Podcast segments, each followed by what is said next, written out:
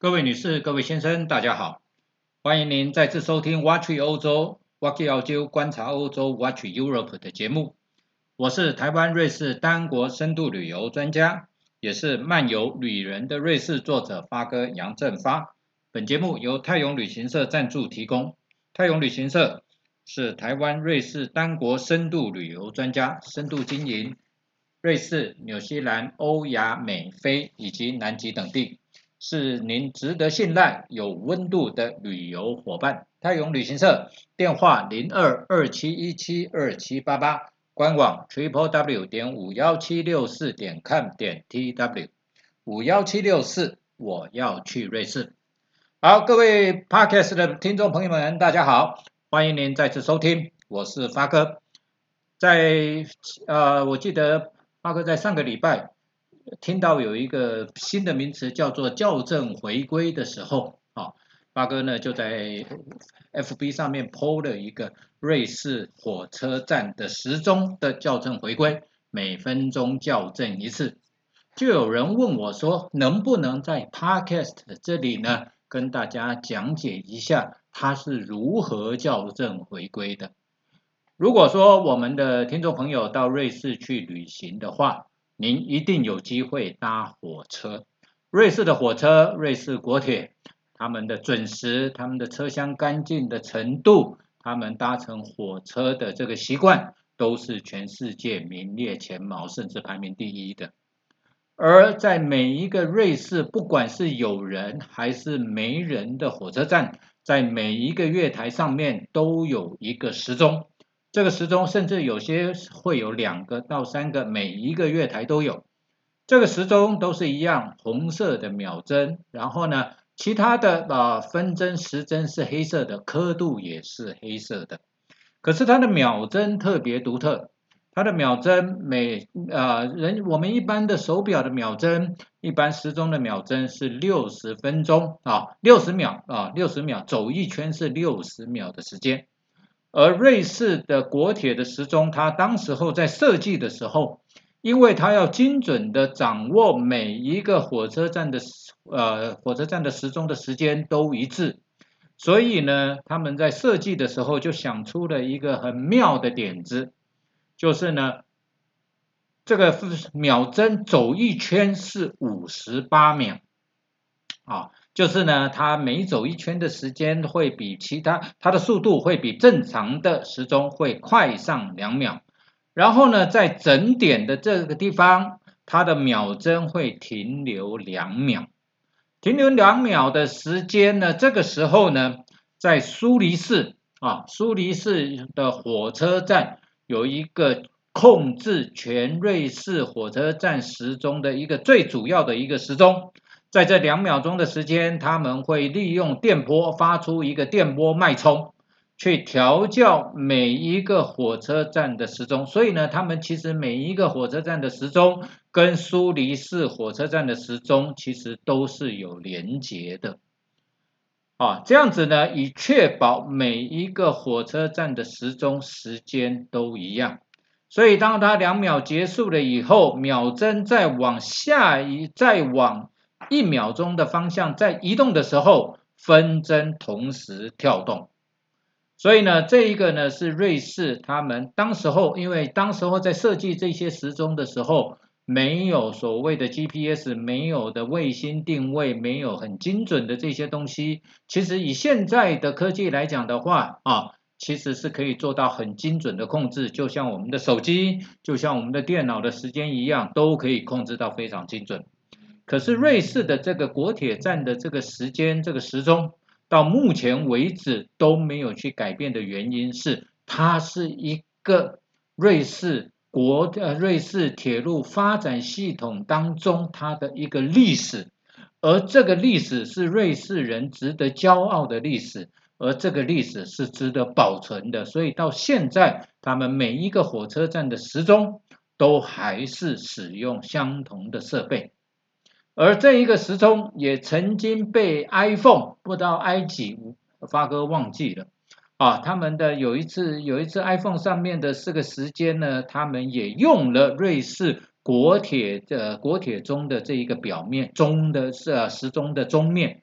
结果呢，他们付了不少钱给瑞士的国铁，瑞士国铁不小心捞到了一笔意外之财。啊！所以呢，发哥在这边先跟各位听众呢报告啊，也就是有人啊，有人对于瑞士国铁的这一个时钟。它的时间如何调教呢？有一点疑问，发哥先跟各位报告，也就是最主要是苏黎以苏黎世火车站最主要的那一个时钟的时间为准啊，在这一个每每分钟调教一次，每天调教一千四百四十次，以确保瑞士所有火车站的时间都一致啊，所以呢，这个是瑞士国铁的这个国铁中的这个运行的道理。好，那今天呢，发哥另外要跟各位分享的是什么呢？我们在上一集的节目当中，跟各位呢分享了有关于瑞士最有名的手表之一，叫做劳力士的故事。那接下来呢，今天呢，我想呢，发哥就各位跟各位贵宾呢来分享一下呢，另外有一个表中之王，叫做表王。啊。这个手表之王呢，我们讲叫做百达翡丽，现在一般的人都叫都把它简称叫做 PP 了，它是呢 Patek Philippe 啊，这个呢最早创办的人呢叫 Antony Patek，跟一个叫做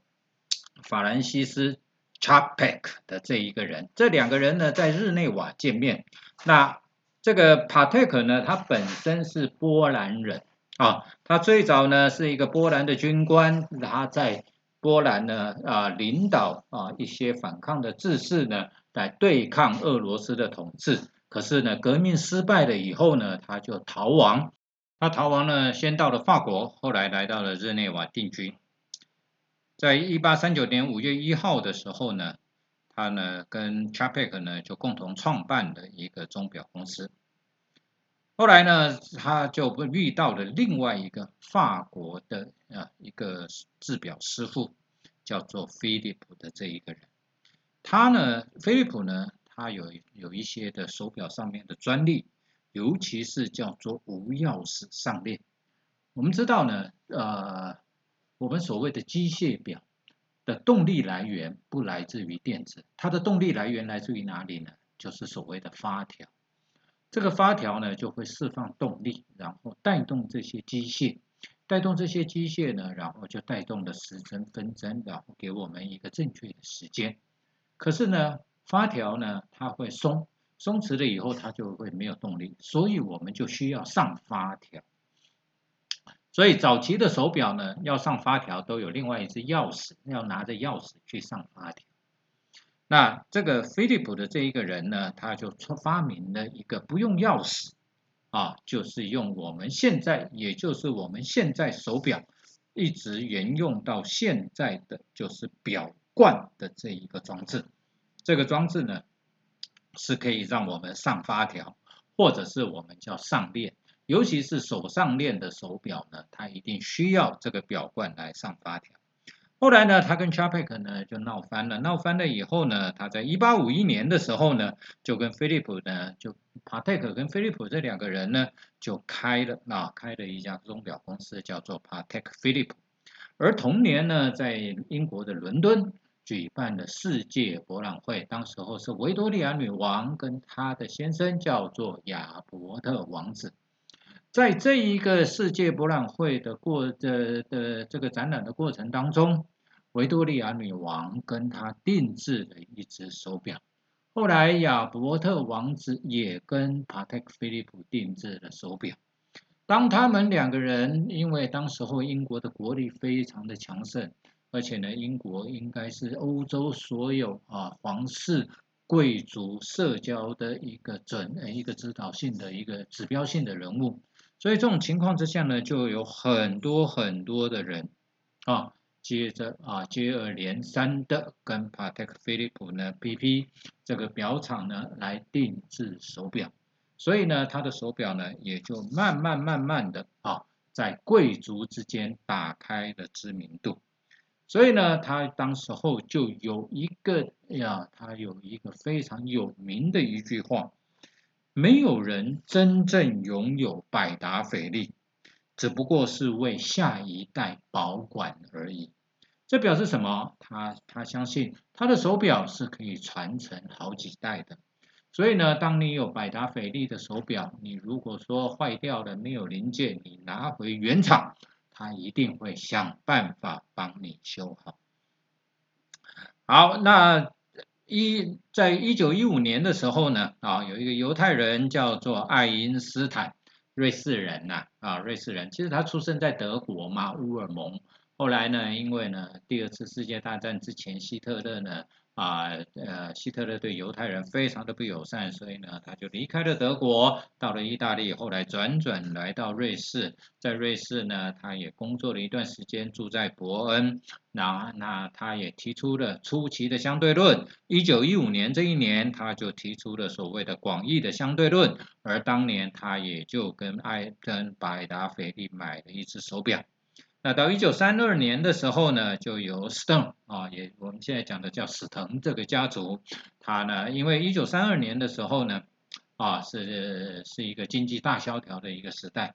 经济大萧条的时候呢，对于这一些奢侈品的这个是呃购买呢，就会就会缩手，缩手的情况之下呢，对于原来的经营者就产生了压力，所以呢，就是由这一个史腾家族呢，收购了百达翡丽。Sir 呢这一个名字啊，其实在德文里面是星星的意思。如果按照要按照犹太人的姓来讲的话呢，它应该是属于犹太裔的，因为呢，犹太人呢在中古世纪的时候，他的姓呢是有限的，就在只只能在几个姓几个姓啊几个当中挑一个，所以爱因斯坦 Einstein 啊那个也是犹太人的姓，Weiss 啊这些都是啊。啊，Schweiz 啊，这些呢，可能都是中古世纪的时候犹太人能挑的姓当中少数的几个啊，所以呢，这个时候呢，就由史腾家族拥有，一直到现在，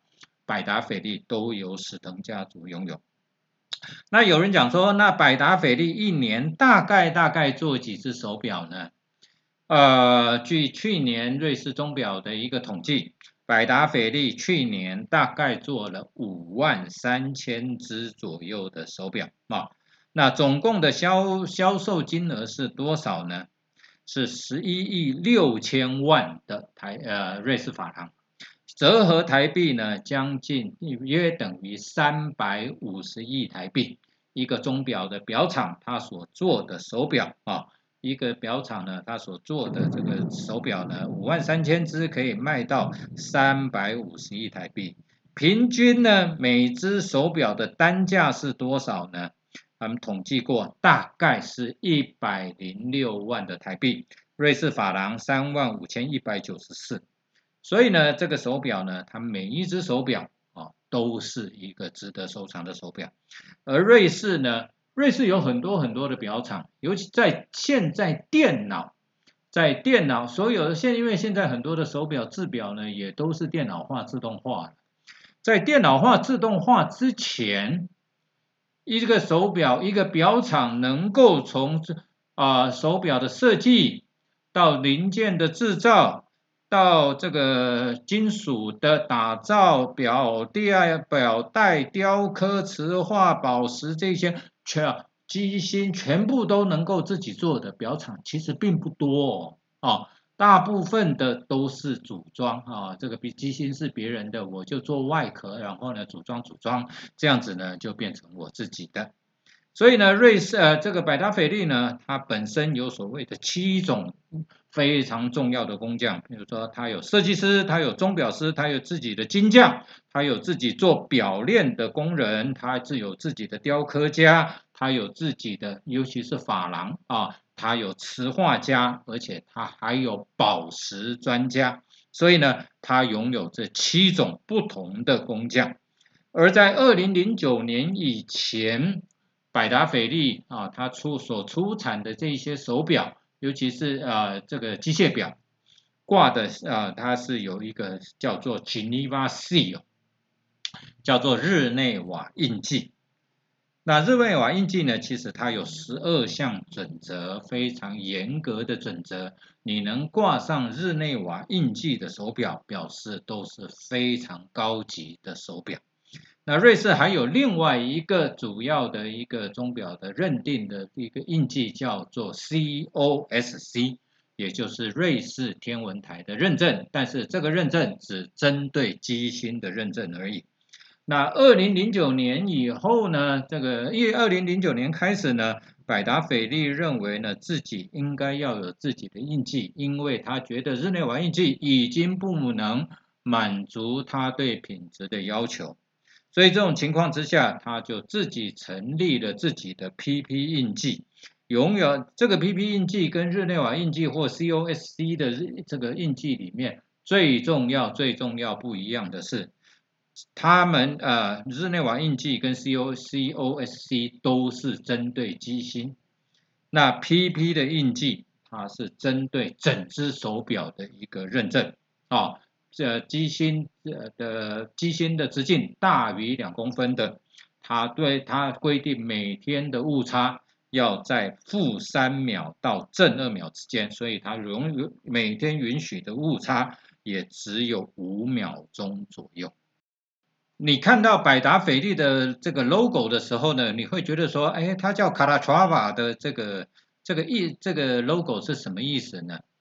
这个呢，其实是很简单，这个叫卡巴查呃卡拉查瓦 cross，也就是呢卡拉查瓦的十字。这个是在一一五八年的时候呢，摩尔人去进攻卡拉查瓦的这一个村落的时候，当时候呢有有很多的骑士拿着剑，然后呢有很多教士呢带着十字架，十字架剑跟十字架的合成合成的一个 logo，这个 logo 就叫做卡拉查瓦的 logo。好，好，那瑞那以 PP 来讲的话呢，它到底有哪些的系列让我们呢可以啊可以来享受，可以来购买的呢？最重要的几个，第一个呢就是卡拉乔阿巴了，这个是比较斯文的一个手表。另外有一个呢叫做世界时区的一个腕表啊，还那目前最红最红 PP 表啊，百达翡丽最红的这一个系列。叫做精英系列 Nautilus 的这一个系列，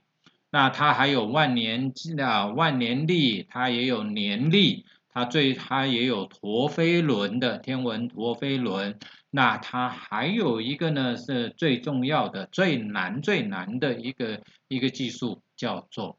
三问啊三问的这个手表，那这个呢，当然如果说一只手表集合了万年历。集合了陀飞轮，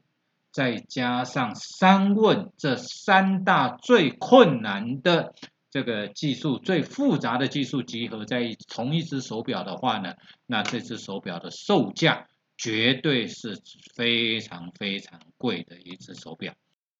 在之前所拍卖的一只手表 PP 所创价的世界纪录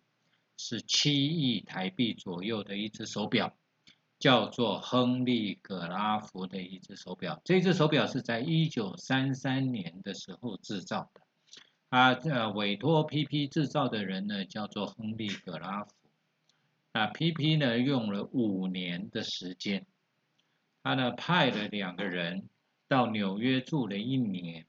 去观察纽约一年中的星象的变化，然后回去制造了这一只手表。但是这只手表呢，他们讲呢，这只手表是带有诅咒的手表，因为呢，后来亨利·格拉夫的儿子自杀，他的他本来想说，他要把这只手表呢毁掉，准备把它丢到一个湖里面，他的女儿把它拦下来，把它捐赠了给一个啊博物馆，后来呢又拿去拍卖，拍卖了以后呢啊。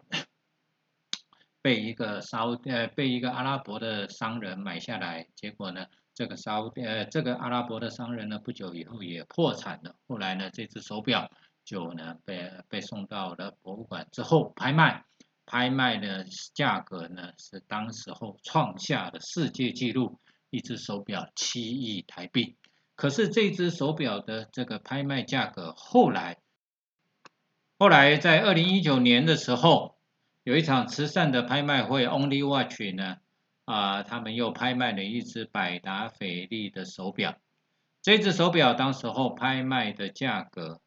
约的折合台币九亿五千万台币，又打破了亨利·格拉夫的手表的拍卖价格。所以呢，目前全世界拍卖价格最高的两只手表，都是由百达翡丽表王所制造出来的。所以，当很多人在辛苦工作、累积了一些财富了以后，也许他为了要犒赏自己，会买一只劳力士，觉得一劳永逸。可是，真正想到要传家、要彰显自己的品味的时候，这个时候可能就会想到，他要拥有一只百达翡丽。在日内瓦有一个百达翡丽的一个博物馆，这个博物馆呢，在每天呃大部分都是下午在才开放的。如果到日内瓦去旅游的朋友，你有时间的话，你有兴趣的话，可以到百达翡丽的博物馆去逛一逛。去看看百达翡丽过去制造我们呃制造贵重的这些手表的历史过程，以及他所收购回去的一些展览的啊这些珍贵的艺术钟表。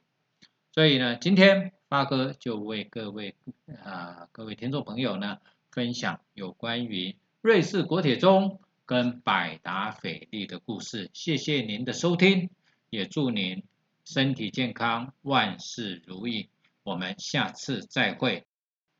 拜拜。